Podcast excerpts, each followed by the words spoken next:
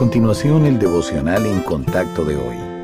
La lectura bíblica de hoy comienza en el primer versículo de 2 de Corintios capítulo 4. Por lo cual, teniendo nosotros este ministerio según la misericordia que hemos recibido, no desmayamos. Antes bien, renunciamos a lo oculto y vergonzoso, no andando con astucia ni adulterando la palabra de Dios, sino por la manifestación de la verdad, recomendándonos a toda conciencia humana delante de Dios.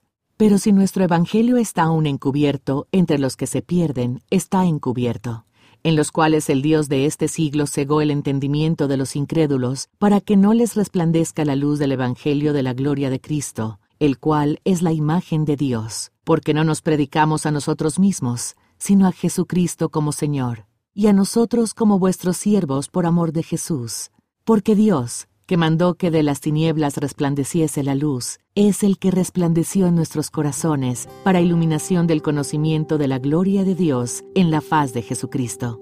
Piense en la luz y la oscuridad, y en el modo en que afectan su capacidad de ver. En la oscuridad no tenemos sentido de dirección ni valor para avanzar, pero en la luz todo está claro. En un sentido muy real, esta perspectiva también es válida en el ámbito espiritual. Quienes habitan en la oscuridad espiritual no pueden percibir las realidades de Dios. Sin embargo, el Señor tiene el poder de ayudarnos a discernir la verdad. Él dijo, Yo soy la luz del mundo.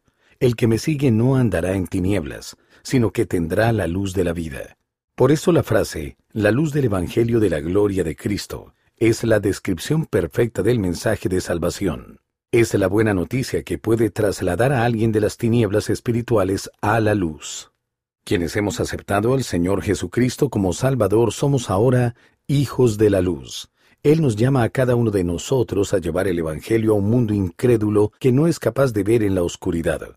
Es importante que nuestro estilo de vida se distinga de la oscuridad que nos rodea, en sus interacciones diarias.